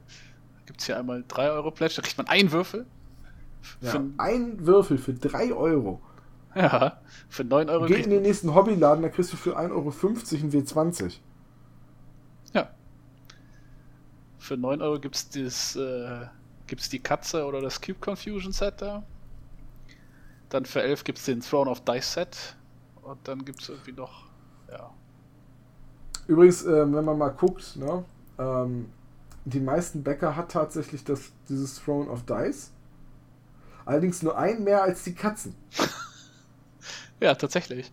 Und, aber dann gibt es noch wieder 16 Leute, die alle drei Sets haben wollen. Also, ich, ich, ich verstehe es nicht. Ich, ich verstehe es wirklich nicht, wie, wie, Leute das becken können.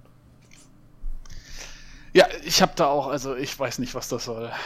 Ähm, ich habe dann überlegt, so, hm, Game of Thrones Würfel ist schon irgendwie cool, könnte ich für Saga gebrauchen. Aber was kostet einer? 3 Euro? Hm, ich brauche bei Saga mindestens 8 Stück. Nein. äh, ja, okay, dann müsstest du das. Dafür kriege ich ja 40 Bogenschützen von Fireforge.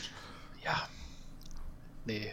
Ja, lass mal stecken. Äh, ab, ab, absurder Kickstarter, ich wollte ihn einfach besprochen haben. Ja. Ja. Gleich das erste Warning: Bad English could be found on this page keine Angst, es gibt auch deutsche Kickstarter mit schlechtem Englisch. Dann müssen sie müssen das durch die Italiener nicht dazu schreiben, dass sie kein Englisch können. Gut, äh, weiter geht's. wollen wir weitergehen? Ja, da kommt jetzt mein What the fuck Kickstarter.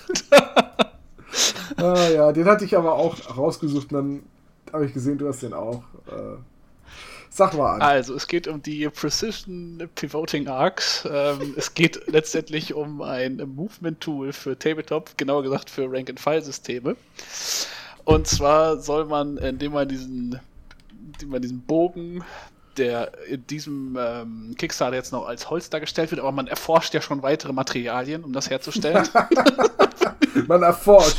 Unser zehnköpfiges Wissenschaftlerteam ist rund um die Uhr im Labor. Ja, genau, so das habe ich mir auch gedacht, so wie schwer kann das sein. Aber gut, da kann man Unsere RD-Abteilung, Research and Development. da kann man diesen Bogen halt anlegen und dann kann man das, äh, das Regiment, was ja bei Rank-and-File-Systemen nun mal so ist, kann man dann auf der Stelle drehen, ohne dann ja das Regiment ver verschieben zu müssen oder sonst was, sondern man kann dann quasi anhand dieses Bogens genau rausfinden, wie man das Ding drehen muss. Das Finanzierungsziel beträgt 2000 Dollar. Acht Leute haben gedacht, das ist eine tolle Idee und haben unterstützt für insgesamt 186 Dollar. Der Kickstarter läuft noch 25 Tage. Ich glaube, das höchste, was man plätschen kann, ist 18 Dollar. Das ist der Crusader. Da kriegt man ähm, halt das Teil aus Stahl mit, mit so einer Pulverbeschichtung.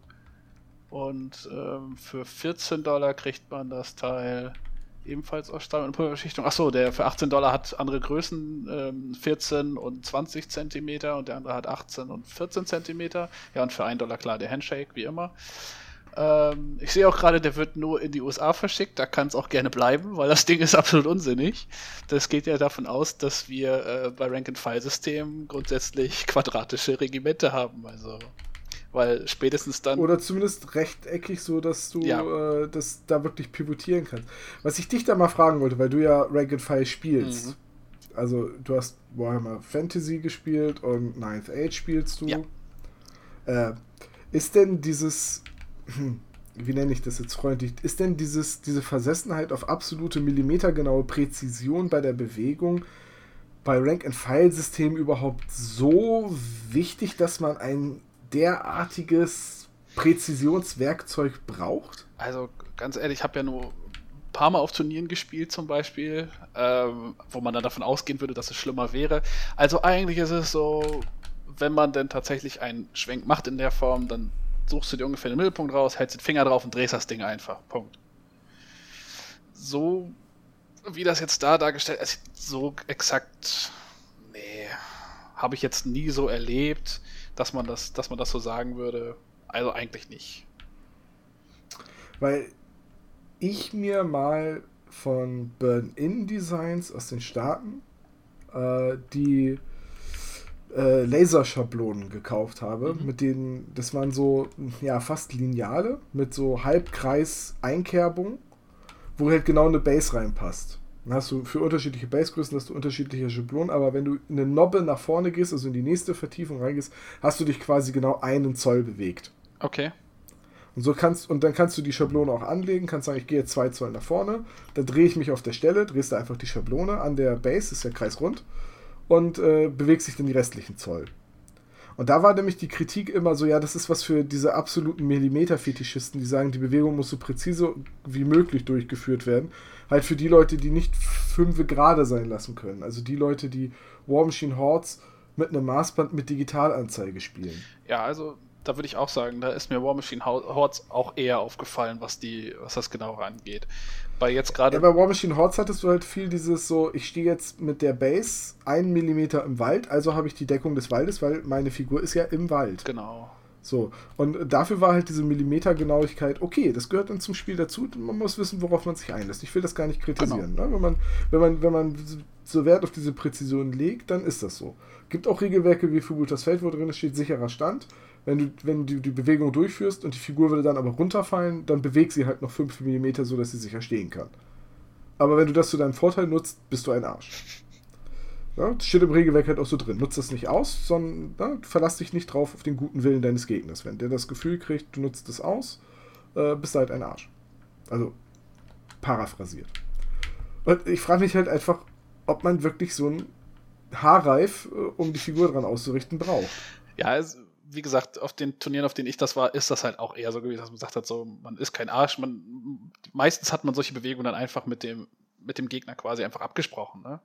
Also hat man gesagt, so, okay, ich würde ihn jetzt so drehen, dass ich dann hier rauskomme und dann würde ich die restliche Bewegung machen oder was auch immer dann danach kommt. Und dann hat er gesagt, ja oder nicht. Und dann, aber eigentlich war das nie das Problem. Also ist mir jetzt nie untergekommen. Vielleicht gibt es auch Leute, die das deutlich kritischer gesehen haben und wo das auch deutlich kritischer war. Aber pff, nee, dafür ist das nee, auch einfach wäre das auch, wie gesagt, bei den meisten Regimentern in dem, in dem Spiel wäre das einfach auch nicht möglich gewesen mit dem Haarreif. Aufgrund der Form. Nee. Ja, da hatte wohl jemand eine fixe Idee ja. und, hat, und hat sie nicht zu Ende gedacht. Ich bin mal gespannt, ob er seine 2000 Dollar zusammenkriegt. Ja, mal gucken. Er muss ja immer noch sein Forschungsteam finanzieren hier. Also. stelle mir gerade vor, weißt du, wie er so XCOM 2-mäßig irgendwo ein, ein, Team hinschickt, damit die weiteren Wissenschaftler für ihn äh, irgendwie aus der Hand der Aliens befreien. Und dann, und dann steht da so ein Typ mit so einem Erlenmeyer-Kolben und, und es überall qualmt und irgendwelche Tesla-Spulen laufen hoch. Und in der Mitte von dem Labor steht so ein Hologramm-Generator äh, und in 3D dreht sich da dieser Haarreif als so ein durchsichtiges Modell im Raum und da steht so ein Kreis von bekittelten Leuten drumherum und hat Klemmbretter. Klemmbretter und alle dicke Hornbrillen auf und nicken und ja, ja, genau so wird das laufen. Und im Hintergrund läuft Gordon Freeman durch. Also Karl Kersten, ich wünsche dir noch viel Erfolg für das Projekt, aber äh, nein, ich glaube einfach nicht. Ja. Ja, das ist. Hm, ja. Ja. ja. Egal. Komm, lass weitergehen. Ja, bitte. Wir haben, wir haben genug gelästert. Äh, ein Kickstarter von mir, der jetzt kommt, und zwar äh, Wild West Printable Terrain, ist für dich wahrscheinlich vollkommen uninteressant. Ja.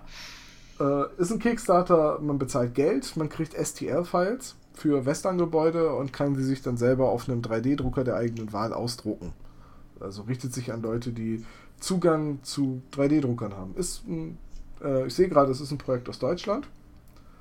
Ähm, ich habe mir die Häuser angeguckt und tu du mir mal den Gefallen, scroll einfach mal so rüber über die Häuser von dem Kickstarter und sag, was du von den Western, von den 3D-Rennern hältst. Hm.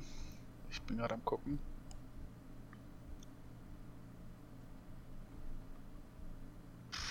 Ja, ich finde die jetzt irgendwie nicht besonders. Auch unten gibt es hier auch schon ausgedruckter Form, okay. Ja, das sind halt alles Bretter, die alle intakt sind. Das fällt mir als erstes mal auf, zum Beispiel bei den Häusern. Äh, ja, ich weiß auch nicht, dass also sehr detailarm finde ich vor allen Dingen.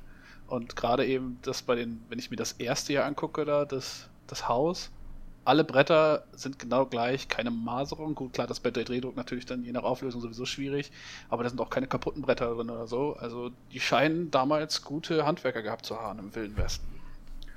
Ja gut, aber diesen, dieses, diese Optik mit sehr viele heile Bretter und gute Handwerker und alles sehr regelmäßig geschnitten, das hast du ja auch bei MDF-Bausätzen, Sarissa, Foreground, was es so an Western gibt. Zugegeben, ja. ja. Also, was ich vor allem interessant finde, ist das Konzept. Denn äh, wenn du 40 Euro investierst, kriegst du alle 3D-Files. Mhm. Auch die der Stretch Goals, die noch kommen. Keine Add-on-Kosten, nichts. Ne? Wenn, wenn die erreicht werden, dann, dann werden die umgesetzt, dann kriegst du die. Gut, du kriegst halt auch nur Dateien. Du musst sie halt selber drucken. Aber nehmen wir mal an, du willst jetzt möglich, du hast einen 3D-Drucker und willst dir eine kleine Westernstadt bauen. Also für 40 Euro, das Material ist nicht so teuer, habe ich mir sagen lassen. Ich glaube, viel günstiger, wenn du die Zeit hast, geht's nicht. Das stimmt. So, und für so ein paar Westernhäuser, ne, finde ich die 3D-Files auch gut. Äh, Westernhäuser sehen halt irgendwie alle, egal bei welchem Hersteller, einigermaßen gleich aus.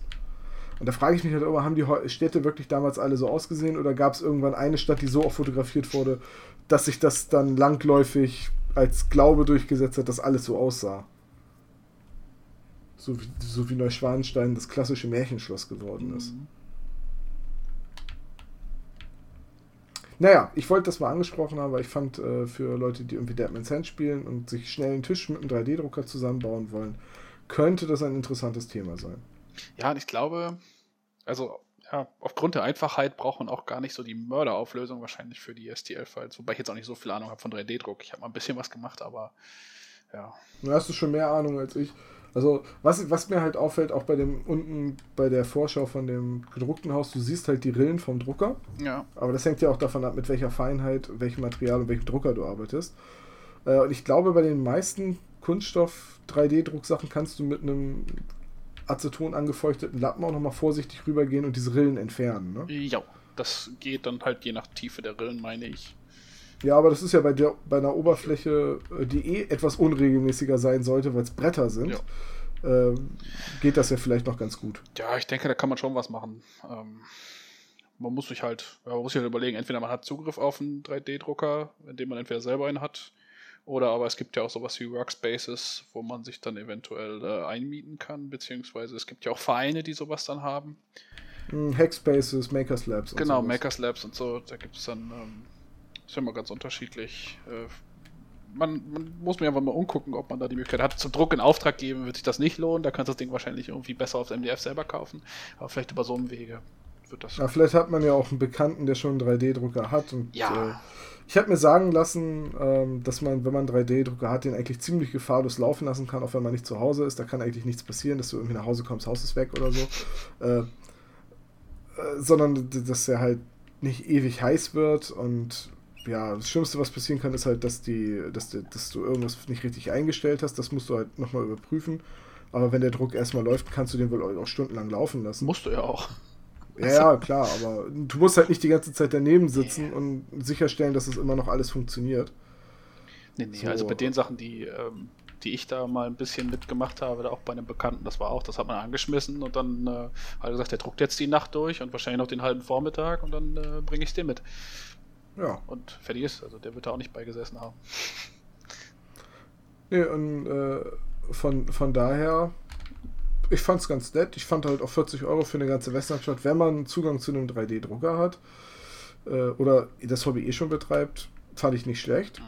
Und ich denke auch, dass wir davon noch viel, viel mehr sehen Ja, davon gehe ich auch aus. In, in, den kommenden Jahren. Also, vielleicht, weiß ich nicht, vielleicht ist unser Hobby in 20 Jahren auch ein, du kriegst bei jedem Hersteller nur noch die 3D-Files, weil die 3D-Drucker halt einfach so spottbillig sind und gut und jeder einen zu Hause hat. Und in 50 Jahren stehen wir dann morgens in der Küche und sagen, Computer, ich hätte gerne eine Tasse Earl Grey. Computer, ich hätte gerne ein Regiment. Bogenschützen. Nee, genau. Ähm, ja, ich, ich wollte noch mal was Neues ausprobieren. Ich drücke mir gerade noch einen Land Raider. ich glaube auch tatsächlich, dass der D-Druck zumindest äh, im Geländebereich jetzt hat er schon meiner Meinung nach ziemlich an Fahrt aufgenommen und äh, ich denke auch, dass wir in den kommenden Jahren da noch einiges mehr sehen werden, was gerade im Geländebereich ist. Bei Miniaturen muss man wahrscheinlich noch ein bisschen länger warten, aber das wird auch über kurz oder lang kommen. Ob das dann irgendwann mal tatsächlich alles äh, nur noch 3D-Druck sein wird, ja, keine Ahnung, weiß ich nicht einzuschätzen. Aber die Auflösung, die man jetzt ja auch mittlerweile kriegt, äh, auch im Anführungsstrichen bezahlbaren Bereich, äh, sind ja doch schon, dass man auch sagen könnte, man könnte damit eine ansehnliche Miniatur drucken. Also von daher. Ja. Ja. Doch, doch. Wollen wir zum letzten äh, Kickstarter übergehen? Oh ja, bitte.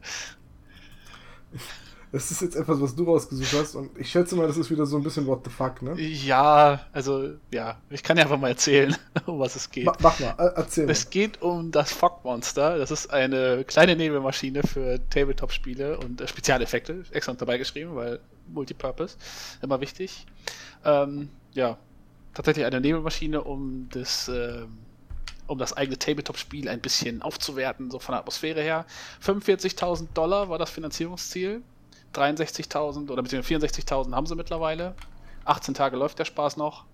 Ähm, ja, 615 Unterstützer fanden das wohl eine gute Idee. Das sei denen auch gegönnt. Und ja, wie denn. Es wird halt gezeigt in den Videos. Man hat dann eben so eine, so eine Nebelmaschine, sieht ein bisschen aus wie ein, wie ein Subwoofer.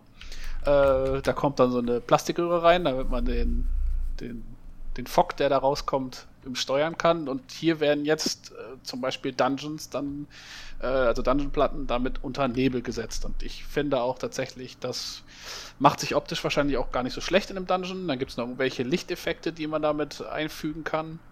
Und ähm, ja, also auf einem offenen Feld würde das vermutlich nicht funktionieren. Einfach weil, äh, ja, ähm, weil der weil der wahrscheinlich runterfallen würde, der Nebel von der Platte. Sprich, äh, da muss man schon irgendwie geschlossene Räume haben. Was ich gerade sehe, ist, der benutzt, also man muss scheinbar Wasser hinzufügen. Und wie das auch in den Kommentaren schon genannt wurde, stellt sich dann die Frage, wie das eigentlich mit Kondenswasser ist. Nicht nur auf dem Gelände, sondern auch auf den Miniaturen. Nicht, dass sie wieder abwäscht. Du musst halt wasserabweisendes Gelände haben. Wasserabweisende Miniaturen, ja. Und sehr gut lackierte Miniaturen, ja. damit da das Wasser die Miniatur nicht beschädigt. Also ja, ich habe mich das auch gefragt und ich glaube auch, dass du bei, einem, bei einer offenen Feldschlacht einfach eine Bande um das Spielfeld rum bräuchtest. Ja. Ich weiß es ehrlich gesagt nicht. Also, finde das Ding ziemlich nutzlos. Ja, so geht es mir auch. Dazu kommt halt noch, dass das natürlich ein amerikanisches Produkt ist. Ich meine, es ist zwar Versand an weltweit, aber das Ding braucht halt 110 Volt. Da guckt man doof, wenn man hier das in die Steckdose steckt. Ja, gut, da kommt noch die Transformation mit hinzu, also jetzt für uns zumindest. Ja. Aber auch so, ich weiß nicht, ich finde, äh, was muss man bezahlen? Äh, man braucht 85, 85 Dollar ist der Early Bird, davon gibt es sogar noch welche. Ähm, ja, also 85 Dollar muss man auf jeden Fall investieren, um so eine Nebelmaschine zu kriegen. Ich weiß nicht, inwieweit man das nicht auch bei einem äh, Musikversandhandel oder sowas eventuell als Bühneneffekt günstiger oder gleichwertig kriegen würde, ohne das jetzt über Kickstarter finanzieren zu müssen. Aber auch da stellt sich einfach die Frage: A, ist das wirklich gut fürs Gelände und für die Miniaturen? Ne, ich meine, ich mache ja auch keinen Regeneffekt, äh, indem ich mir jetzt äh, eine Gießkanne über die Platte hänge. ich habe tatsächlich schon mal eine Tabletop-Platte mit Nebeleffekt gesehen. Und zwar, äh, war das auf der Taktika? Auf jeden Fall hier in Bremen auf dem Bremer Spieltag. Und ich meine auch auf der Taktika vor zwei Jahren. Hatte hier aus Bremen, der Birk, äh, für Freebooters Feld, Grüße, äh, eine Platte gebaut mit einer eingebauten Nebelmaschine. Und da kam aus so kleinen Düsen unter der Platte, halt wie so aus so Geysiren, so ein bisschen Rauch immer raus. Mhm. Aber das war halt auch wirklich nur so eine kleine, nur so eine kleine Rauchsäule und da wurde nicht das ganze Spielfeld in Nebel eingehüllt. Also, äh, ich finde, irgendwo hört das, der Tisch muss aussehen wie ein Diorama auch auf. Ja, und ich würde jetzt auch nicht kiloweise Watte auf den Tisch kippen, nur um eine Schlacht im Nebel darzustellen. Äh, aber, ach, Nebelmaschine ist doch albern. Ja, und dann ist. Ist vielleicht noch interessant für Leute, die äh, ihre Miniaturen für Fotos in Szene setzen wollen. Gut, ja. Aber da habe ich auch mal gesehen, dass jemand das mit äh, seiner E-Zigarette gemacht hat. Also einfach den Rauch darauf gepustet hat. Was wahrscheinlich so. genauso gut funktioniert, ja. Es funktioniert auf den Fotos extrem gut. Ist natürlich sehr flüchtig, also du musst die Bilder relativ schnell machen. Ja. Aber äh, ansonsten ja, und ich frage mich halt auch, abgesehen jetzt von, von einer Messeplatte zum Beispiel oder halt für Fotos, ich meine, wer macht das denn tatsächlich dann jedes Mal, wenn er dann mit jemand anders spielt, sagt dann so, jetzt holen wir aber noch die Nebelmaschine raus hier für die richtige Stimme. Das macht doch auch kein Mensch, oder? Ja, sorry Jungs, wir können heute Abend nicht spielen, das Trockeneis ist alles. ja, so. Wir müssen leider das Spiel absagen. So halt, ich weiß nicht, ich finde das, das ist irgendwie ein Gimmick, aber mehr ist das auch nicht. Und, äh das ist, da fände ich ja fast schon eine Nebelmaschine beim Pen and Paper Rollenspiel cooler. Wenn dann so der Fußboden im Raum eingehüllt ist und so, so ein, oder, oder du so ein waberndes Ding auf dem Tisch hast. Ich glaube, beim, beim Rollenspiel fände ich es tatsächlich cooler, da so Atmosphäre zu erzeugen. Als beim Tabletop. Äh, ja, ich habe auch mal gelesen, beim, beim Rollenspiel gab es mal eine Gruppe, die hatten eine, äh, die hatten so bunte äh, Plastikfolien, also so Farbfilter vor ihren Lampen im Wohnzimmer. Okay. Um halt, um dann halt eine bestimmte Stimmung zu erzeugen, haben sie halt den Raum entsprechend eingefärbt. Das ist cool, ja. Das ist eine witzige Idee. Ich meine, ich benutze Musik und äh, verstelle meine Stimme und das muss reichen. Einfach. Es ist, ja nun kein, es ist ja nun kein äh, 4D-Theater, was ich da spiele. So, oh, es regnet und dann so mit der Wasserpistole über den Tisch schießt. Oder mit so einem Zerstäuber, dann sitzt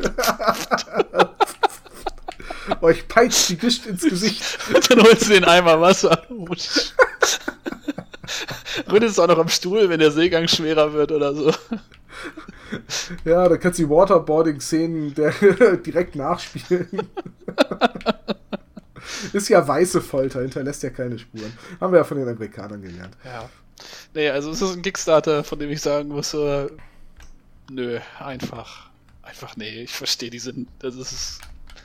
Ja, ich verstehe schon den Sinn dahinter, aber ich glaube nicht, dass das äh, was ist, was man tatsächlich häufig nutzen würde und wenn doch, ich weiß halt wirklich nicht, wie zuträglich das ist für die Miniaturen und das Gelände. Und das Gelände. Also zum Beispiel, wenn du jetzt so wie ich viel Styrodur-Gelände hast, das, das, saugt sich ja mit Wasser voll, das Zeug. Eben drum. Und hm. äh, ja, dann gammelt's Gelände halt irgendwann, das ist auch nicht schön. wie hast du denn diesen Schimmeleffekt gemacht? oh, das ist eine neue Strukturpaste. oh, das Moos sieht aber auch echt aus. Ei, super, nee. Ja. ja ich merke schon, wie, wie, wie, sehr wir dieses äh, Projekt ernst nehmen können. Ja, nee, sowas kann ich nicht ernst nehmen. Das ist, äh, ja. Musst du, glaube ich, auch nicht. Also, ich erachte das auch als ziemlich nutzloses Gimmick. Aber ich bin immer wieder erstaunt, was ihr so ausgrabt bei Kickstarter auf ja, unserer Seite. Glorreich, ne? Wirklich absolute Kudos dafür. Drei Würfel Kickstarter an einem Tag und eine Nebelmaschine. Oh ja, das war ein erfolgreicher Tag.